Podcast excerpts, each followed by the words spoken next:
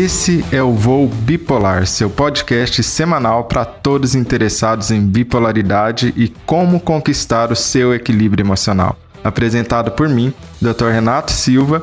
Seja muito bem-vindo e vamos a mais um episódio.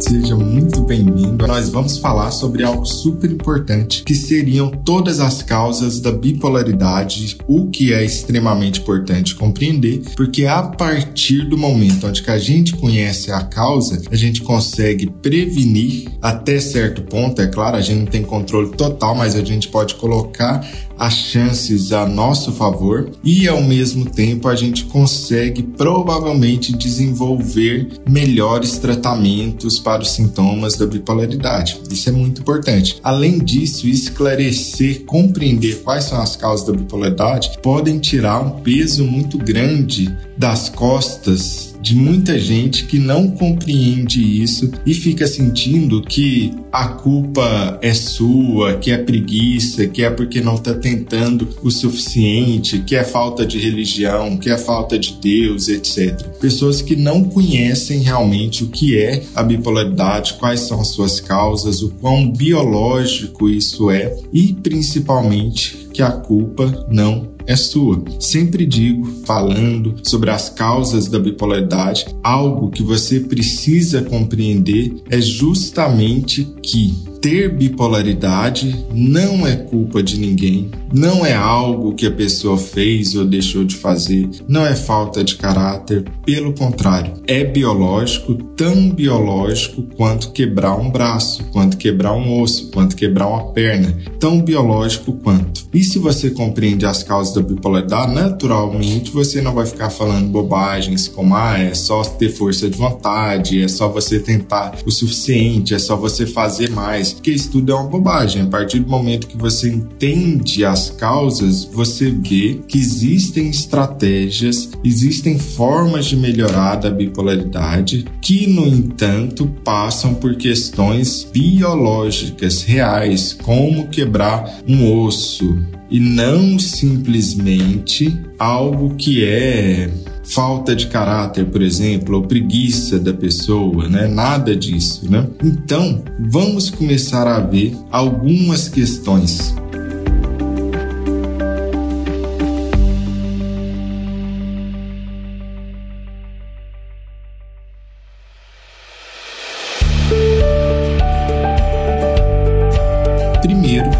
fatores que causam bipolaridade. O primeiro desses fatores, como não poderia deixar de ser, são os fatores genéticos. Então, antes mesmo de nascer, né, a gente está falando de um grande fator que é a suscetibilidade genética que a pessoa pode ter. Essa suscetibilidade genética que a pessoa pode ter, obviamente, ela não teve escolha sobre isso. Isso é algo que existia ou existe ainda um parente em primeiro grau com um transtorno bipolar ou com a depressão que se repetia muitas vezes, uma depressão recorrente, por aí vai. Aí passou os genes para alguém que nasceu naquela família. A pessoa nasceu naquela família ali, consequentemente, ela vai ter uma predisposição a vir a desenvolver bipolaridade, o que não quer dizer que ela terá bipolaridade, só quer dizer que ela vai ter uma predisposição genética para vir a desenvolver. É mais ou menos assim. Imagina que você tem um pai e uma mãe. Os dois são bem morenos, cabelo pretinho, olho castanho. Existe uma predisposição genética a ser moreno, cabelo pretinho e olho castanho. Mas imagina que dois avós tinham olhos verdes, por exemplo. Então aquele bebê ele tem a predisposição de ter olho verde. A gente não sabe até ele nascer, né? Mas por enquanto a gente vai pensar que ele pode ter olho castanho ou olho verde, mais uma coisa ou outra, né? Agora imagina diferente. A pessoa os dois pais têm diabetes. Esse bebê vai ter diabetes? Não, a gente sabe que existe uma chance de que esse bebê venha a ter diabetes ele vai ter o que? Uma predisposição genética a ter diabetes. Porém, não é certeza que essa pessoa vai ter diabetes. É uma predisposição genética. E a gente vê um outro conceito também importantíssimo que é o que? Genética não é destino, depende também do seu ambiente para despertar essa genética. Então, alguém que tem os dois pais que tem diabetes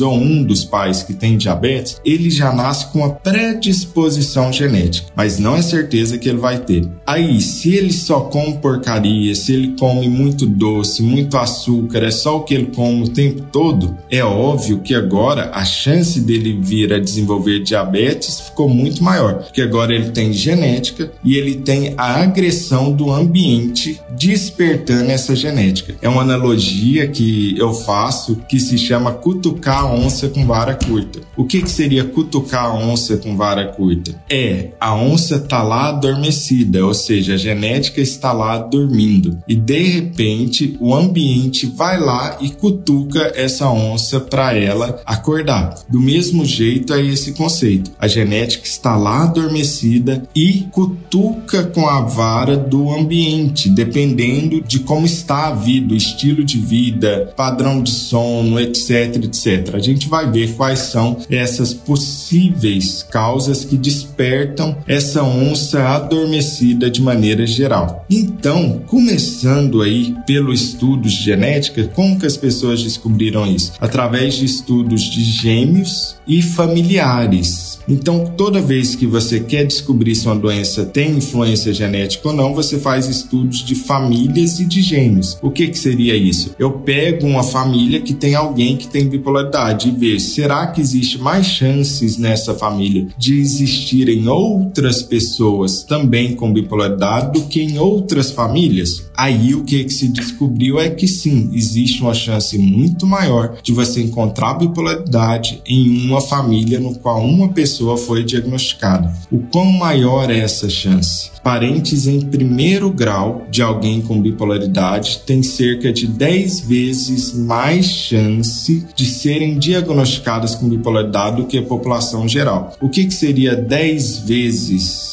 mais chance. Na população geral, o risco de se ter transtorno bipolar é de 1,5%. Nos familiares em primeiro grau de alguém com bipolaridade, a chance é de 15% de ter bipolaridade, quer dizer que sobe muito quando você é parente em primeiro grau. Para quem não se lembra, parente em primeiro grau é pai, mãe, irmão, irmã, esses parentes que são bem próximos. Isso é parentesco em primeiro grau. Então a chance é de 10 vezes maior. Imagina outra situação no qual você tem gêmeos, por exemplo. Se você está falando de gêmeos que são idênticos, univitelinos, etc., você terá uma chance aí de cerca de 65 a 70% de que se um tem bipolaridade, o outro vai ter também. Mas veja bem, mesmo quando a gente está falando de gêmeos idênticos, ainda não é 100% de chance, é 60, 70% de chance. Algumas perguntas que as pessoas costumam fazer. E se os dois pais têm bipolaridade. Não é só a mãe, não é só o pai, mas sim os dois ao mesmo tempo. Aí essa chance sobe para cerca de 25%.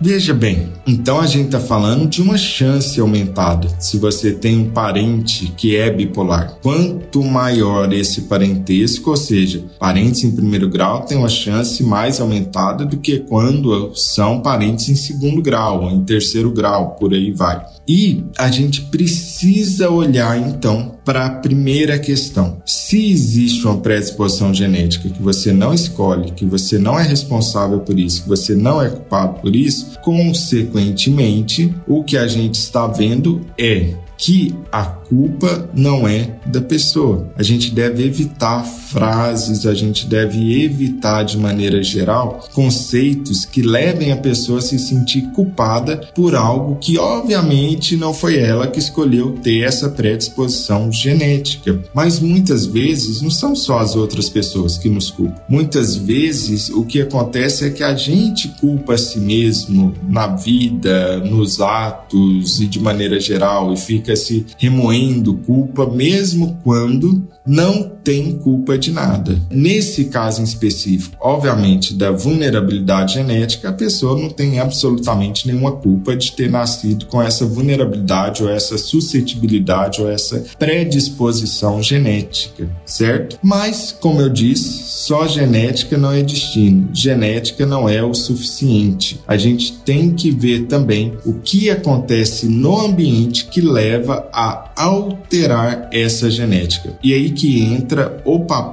de coisas como, por exemplo, eventos traumáticos ou estressantes na vida. Então a gente tem alguns eventos que definitivamente alteram o curso disso. Primeiro evento são traumas precoces. O que são esses traumas precoces? É quando a criança vive ou um abuso físico, um abuso psicológico ou negligência paterna. Todas essas coisas são extremamente prejudiciais para o cérebro. Nós vamos ver ainda que alterações que ocorrem no cérebro, nos neurotransmissores também de alguém com bipolaridade. Mas nesse primeiro momento, basta você saber que trauma precoce, trauma no início da vida afeta grandemente o desenvolvimento cerebral e consequentemente pode levar a consequências como desencadear os sintomas da bipolaridade. Olha como a coisa está começando a ficar mais amarrada. Eu tenho primeiro uma predisposição genética e aí eu venho com ambiente como um trauma precoce infantil que desperta essa genética. Daí a minha analogia, que inclusive hoje eu estava escrevendo sobre ela no livro que eu vou lançar esse ano, né, sobre bipolaridade, que é cutucar a onça com vara curta, a onça adormecida com vara curta. A predisposição genética está lá, essa é a onça adormecida. Aí vem um ambiente com trauma infantil precoce e cutuca a onça adormecida com a vara curta e desperta a bipolaridade. Além desse trauma precoce, existe uma outra questão que pode acontecer no ambiente e despertar a bipolaridade. São eventos estressores ao longo da vida. E aí a gente tem eventos que são agudos, como por exemplo, a morte de um indivíduo, de um familiar querido, e por aí vai. Um assalto que você atravessa, que é algo que dura alguns minutos, mas fica na sua cabeça durante muito tempo, ou mesmo estresse prolongado. O que, que seria estresse prolongado? Uma dívida que você não está tendo dinheiro para pagar e se arrasta por semanas, meses, anos, um relacionamento extremamente conturbado, um casamento que é abusivo psicologicamente ou fisicamente, por exemplo. Tudo isso carrega um estresse que dura de semanas a anos, meses, anos. Isso é extremamente prejudicial para o cérebro de alguém com a predisposição genética para bipolaridade. Isso pode levar a desencadear os sintomas da bipolaridade. Então, até agora, o que é que você já aprendeu? Você aprendeu que existe uma predisposição genética, eu até te contei qual é essa predisposição genética, e você está aprendendo que alterações no ambiente podem levar causar a bipolaridade, o surgimento da bipolaridade. Predisposição genética e fatores ambientais. Eu te contei de dois tipos de fatores ambientais: trauma precoce infantil e o estresse crônico ou prolongado no adulto, por diversas situações, eventos que eu já contei pra, aqui para você: desemprego, dívida, relacionamento abusivo, uma situação difícil, luto complicado e por aí vai. Agora eu quero mergulhar com você dentro do cérebro da pessoa que tem bipolaridade e, consequentemente, dentro do cérebro de alguém que tem bipolaridade, a gente vai enxergar quais são as alterações que ocorrem lá dentro para levar aos sintomas. Vamos fazer esse mergulho então dentro do cérebro. Lembrando que quando eu estou falando de sintomas da bipolaridade, eu estou te falando basicamente de alterações de pensamento, emoções e comportamentos. Logo, qualquer sintoma que você pensar que existe na bipolaridade vai cair em uma dessas três categorias: alterações de pensamentos, emoções ou comportamentos.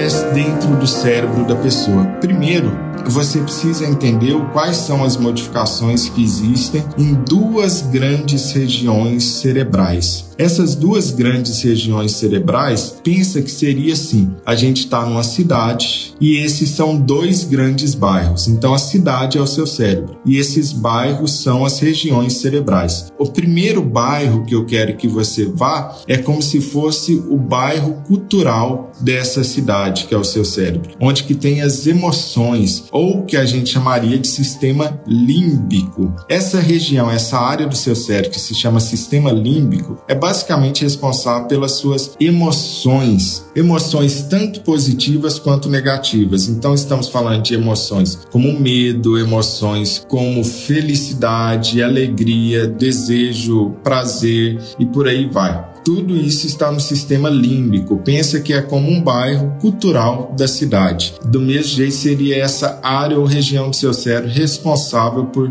emoções. Então, o que é que acontece nesse sistema límbico, nessa área que seria como a região cultural do cérebro, né? Nesse sistema límbico, no transtorno bipolar, ele apresenta desregulações que podem afetar a maneira como as nossas emoções são processadas e vivenciadas. Consequentemente, o que que acontece? A pessoa vai ter uma alteração nesse sistema límbico e com isso as emoções, o processamento das emoções ficam alterado e a maneira como você experimenta essas emoções ficam alterados. Algumas pesquisas e estudos mostram que para gente que esse sistema límbico ele está hiperativo em pessoas com transtorno bipolar. Então, o que é uma hiperatividade? Um excesso de atividade em pessoas que têm bipolaridade, especialmente durante os episódios de mania. Isso poderia inclusive explicar a intensidade das emoções que as pessoas experimentam durante um episódio de mania. É um funcionamento alterado do sistema límbico. E por outro lado, durante o episódio depressivo, você tem o quê? Uma redução do funcionamento do sistema límbico, mas não uma redução de tudo assim. É uma redução principalmente da capacidade de sentir emoções positivas enquanto pode ver até um aumento daquelas pequenas áreas responsáveis por emoções negativas, como por exemplo, uma hiperativação de uma amígdala, que não a amígdala da garganta, a amígdala cerebral, né? De um lado da amígdala cerebral pode ter uma hiperativação dela que está responsável a sistemas de emoções negativas, medo intenso, por exemplo, ansiedade intensa. Olha só, então, o que, que a gente terminou de descobrir em resumo? Pensa no cérebro como uma grande cidade. Dentro dessa cidade tem um bairro que é um bairro cultural, responsável por emoções. Dentro do cérebro, a gente vai chamar isso de sistema límbico. O que a gente descobriu é que esse bairro cultural ou sistema límbico estará extremamente ativado na mania e ele estará desativado durante a depressão. É uma, claro, uma super simplificação dos mecanismos que acontecem, porém é para você começar a compreender. Agora vamos para outro bairro importante quando estamos falando de bipolaridade. Outra região, outra área no seu cérebro que é importante, que se chama córtex pré-frontal. O córtex pré-frontal, se fosse um bairro de uma cidade, seria como o setor administrativo da prefeitura. Ele é que faz, ele é que toma decisão, planeja e controla os impulsos. É como se fosse a prefeitura dessa cidade. Decisões racionais, juízo das coisas, opiniões das coisas, planejamento, controle controles de impulso e também, como é a prefeitura do cérebro, consequentemente, é também responsável por controlar a bagunça do centro cultural, não é isso? Então, olha, o sistema límbico, ele recebe ordens do sistema do córtex pré-frontal para impedir que vire uma bagunça danada, né? Porque na sua cidade você não quer festa 24 horas por dia o tempo todo. Eu imagino que você não queira, né? Então, isso é muito importante. E o que que acontece? Na nas pessoas com bipolaridade pode haver uma hiper hipoatividade dessa região do córtex pré-frontal. É como se a prefeitura estivesse trabalhando menos, em especial quando estamos falando de uma fase de mania. Aí você pode compreender, ó, porque na fase de mania, sistema límbico muito ativado e sistema córtex pré-frontal desativado. Ou, na nossa analogia, centro cultural bombando, superativo e a prefeitura não faz o seu trabalho. O que que acontece? Vira uma bagunça de impulso, vira carnaval, completa desorganização. É assim que acontece no cérebro na mania. A ativação do sistema límbico e baixa ativação do córtex pré-frontal. Muita emoção, pouco controle, pouca lei, pouco planejamento, pouco controle de impulsos. Assim você entende com essa analogia entre cérebro e áreas, regiões afetadas do cérebro na bipolaridade, você começa a compreender melhor quais são os sintomas possíveis que alguém vai ter. Sendo que a gente precisa falar também quais são os neurotransmissores que estão alterados na bipolaridade. Se você não sabe o que é um neurotransmissor, basicamente basicamente são substâncias que mandam mensagem entre um neurônio, que é a célula do seu cérebro, e outro. Pensa no seguinte: seria como se a gente tivesse uma casa, a outra casa e o neurotransmissor fosse o carteiro que leva carta, mensagem de uma casa para outra. Até o nome fala, né? Neurotransmissor é o mensageiro entre um neurônio e outro, é o mensageiro entre uma célula do seu cérebro e a outra célula do seu cérebro. Maravilha. Então eles têm um papel importantíssimo. Acontece que existe uma desregulação desses mensageiros do seu cérebro na bipolaridade, em especial de três grandes mensageiros: dopamina,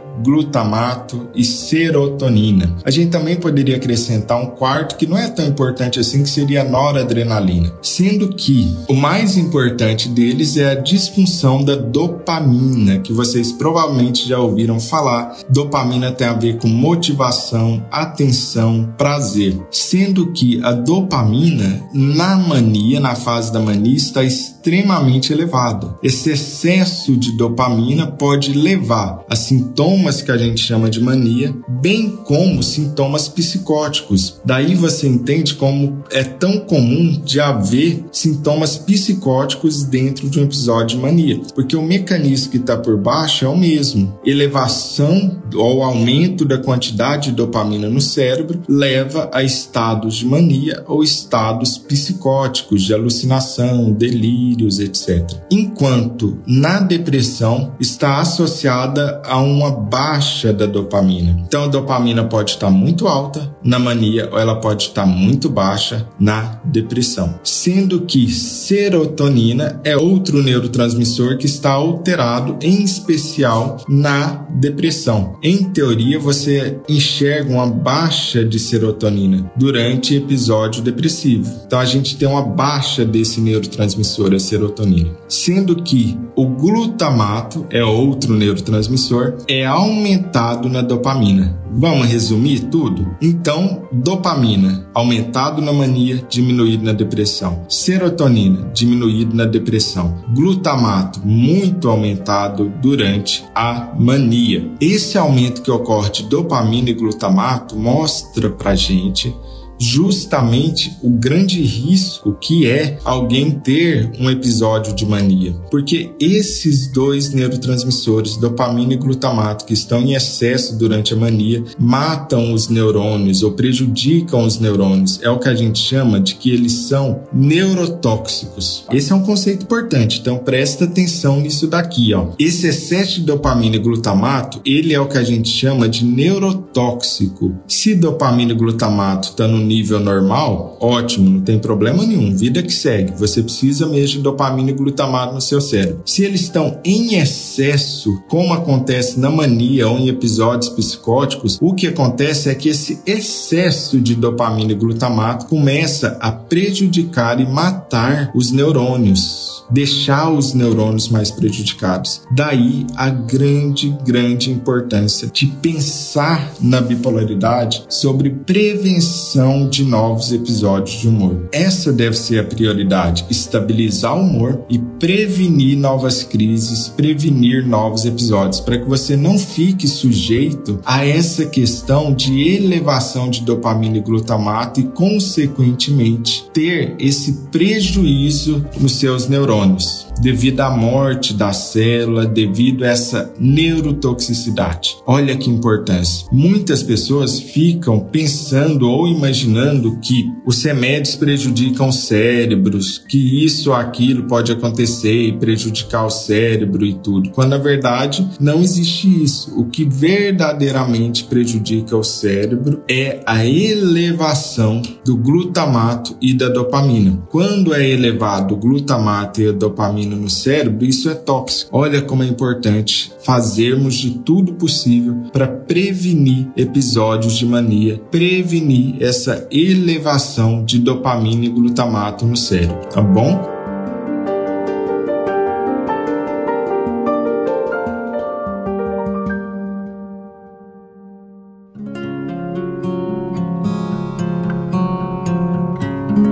Lá ver então outras questões que podem ser causa que levam à alteração de sintomas de bipolaridade. É algo chamado também de BDNF. BDNF é uma coisa que se chama neurotrofina, é o fator neurotrófico cerebral. Muito interessante essa questão do fator neurotrófico cerebral. O que, que seria isso? Pensa assim que o BDNF é uma substância que é como o jardineiro do cérebro da pessoa. Consequentemente, vai lá e esse jardineiro, que é o BDNF, é uma substância responsável por preservar os seus neurônios, não deixar que esses neurônios morram, cuidar desses neurônios de maneira geral. Consequentemente, na bipolaridade, o que que descobriram é simplesmente o seguinte: primeira coisa, estava faltando ou estava baixo os níveis de BDNF. O que que isso significa? Que os neurônios estão menos cuidados por essa substância importantíssima, que seria como o jardineiro do nosso cérebro, que cuida dos nossos neurônios. Então é um cuidado a menos que existe. Está faltando de tudo? Não, não está faltando de tudo.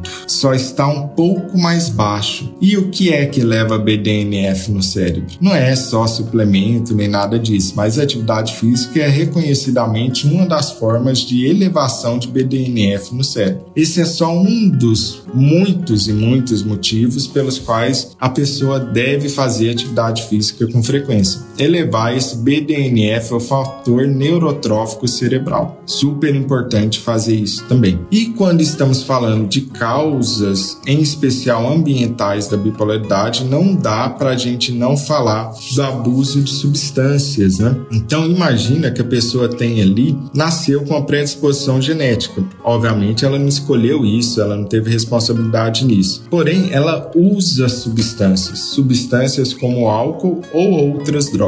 Quando você utiliza substâncias como essa, novamente é a mesma analogia. Você tem a genética que é a onça adormecida e você tem o álcool que é a vara curta que vai cutucar essa onça adormecida, que agora vai acordar. Do mesmo jeito, quem tem predisposição genética não pode usar álcool, não pode usar outras drogas, não pode, seja qual for, como por exemplo maconha, LSD, ayahuasca, cocaína, crack, por aí vai. Todas essas substâncias levam a acordar a despertar a genética. Para isso, os médicos dão o nome disso de epigenética. Os pesquisadores chamam isso de epigenética. O que é epigenética? A influência do ambiente no genes, a influência do ambiente na genética. Isso quer dizer que a pessoa pode passar a vida inteira, mesmo tendo a predisposição genética, sem nunca abrir o quadro de bipolaridade. Mas quando ela usa álcool, quando ela usa drogas, maconha, LSD, ayahuasca, cocaína, crack, ela desperta esse quadro. E duas coisas acontecem. Ela desperta esse quadro mais cedo e os sintomas são mais graves, a progressão é pior. Então, toda vez que você estiver pensando em uso de substâncias, álcool ou outras drogas na bipolaridade, você tem que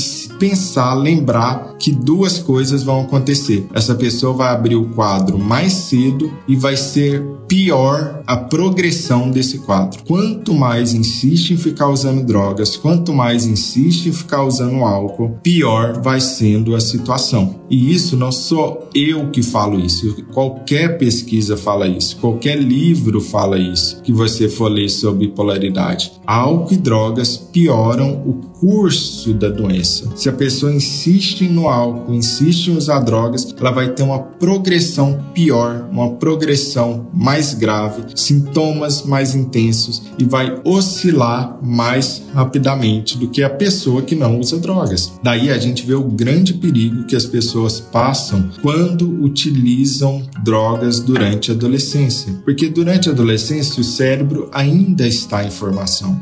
Essa área ela só está plenamente desenvolvida no cérebro do ser humano lá para 21, 25 anos de idade. Até lá ela ainda não está plenamente desenvolvida. E, consequentemente, o que pode acontecer é esse desenvolvimento da área pré-frontal fica prejudicado pelo uso de álcool e drogas na adolescência. E quando eu estou falando adolescência, eu estou usando de uma maneira mais ampla, de 21, 22 anos de idade, até essa idade. É claro que usar drogas depois dessa idade também vai prejudicar, mas antes dessa idade, nossa, aí o prejuízo é terrível, né? Porque você está influenciando diretamente a formação do cérebro, você está prejudicando diretamente a formação do cérebro da pessoa. Veja como é importante a conscientização disso. Porque se você é bipolar ou se você é familiar de alguém que é bipolar, você tem uma grande chance de proteção das crianças, dos seus parentes, dos seus filhos, dos seus netos. A sua chance de proteção é evitar traumas precoces, como a gente conversou,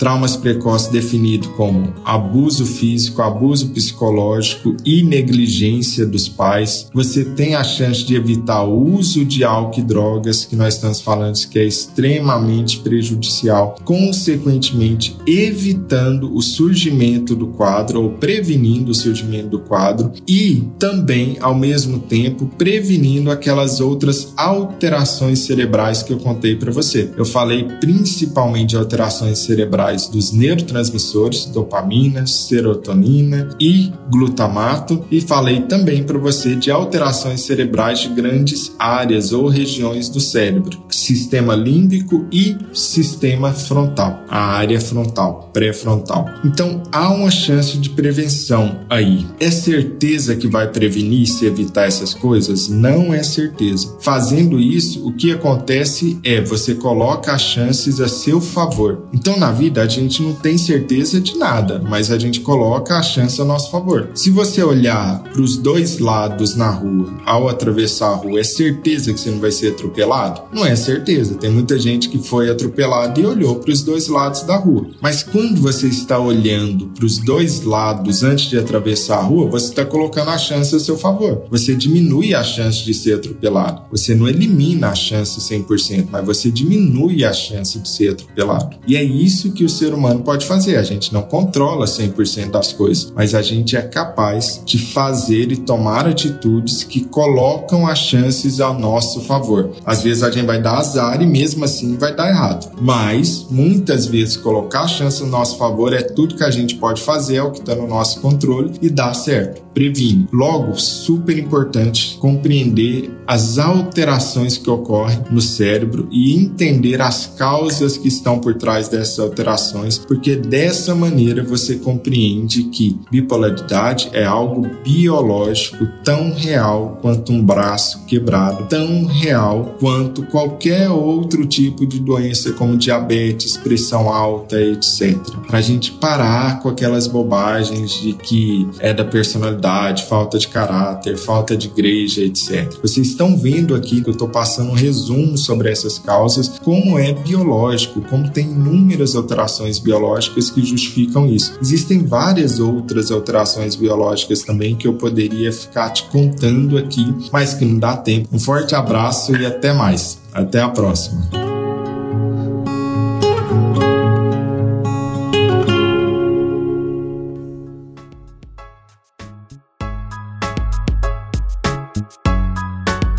Esse foi mais um podcast Voo Bipolar. E não se esqueça de assinar e compartilhar esse podcast. Assim você ajuda essa mensagem a ir mais longe e chegar a mais pessoas que precisam dessas informações para conseguir seu equilíbrio emocional. Todo material anexo que seja relevante ao episódio de hoje, assim como nossos contatos em outras plataformas, estão no site linktree Silva. Até a próxima!